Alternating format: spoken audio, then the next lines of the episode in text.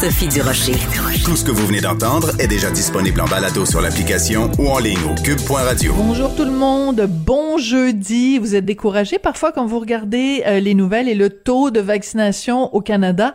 Ben vous le savez, hein, en Israël ils sont vraiment numéro un dans la vaccination. Ben juste pour euh, se faire écœurer encore plus, euh, on apprend qu'Israël à partir du 21 février il va y avoir des passeports vers tous les gens qui sont vaccinés vont pouvoir euh, aller à l'hôtel, aller au gym, aller voir euh, des spectacles, aller manger euh, au restaurant.